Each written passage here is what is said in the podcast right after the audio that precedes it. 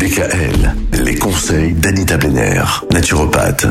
Anita Blenner, depuis lundi, on parle du burn-out. Aujourd'hui, on va encore évoquer quelques-unes des solutions naturelles face au burn-out. Il y a toujours encore ces fameux oméga 3 qui sont des acides gras essentiels que l'organisme ne sait pas synthétiser.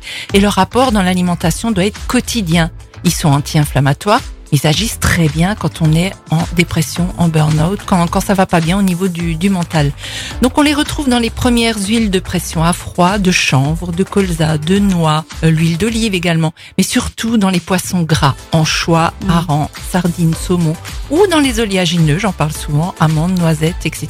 Les graines de chia en possèdent énormément. Et il y a également ce fameux minéral dont on est tous plus ou moins carencés, qui est le magnésium. C'est le minéral anti-stress.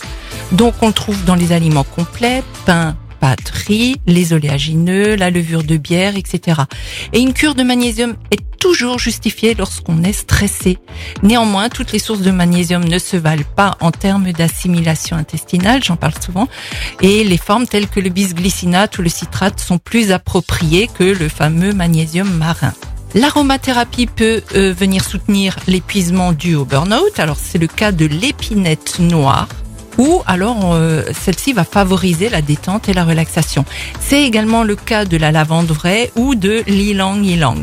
Petit grain bigarade sur la face interne du poignet deux à trois fois par jour et on hume ça, on respire euh, Mm. dans le creux du poignet. Au niveau de la phytothérapie, ben, les plantes procurent aussi un effet euh, général tonifiant et sont tout à fait indiquées quand le corps est fatigué.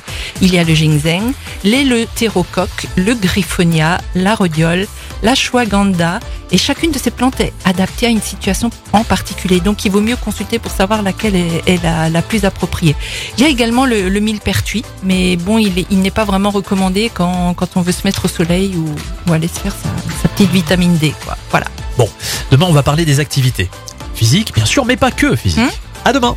Retrouvez l'ensemble des conseils de DKL sur notre site internet et l'ensemble des plateformes de podcast.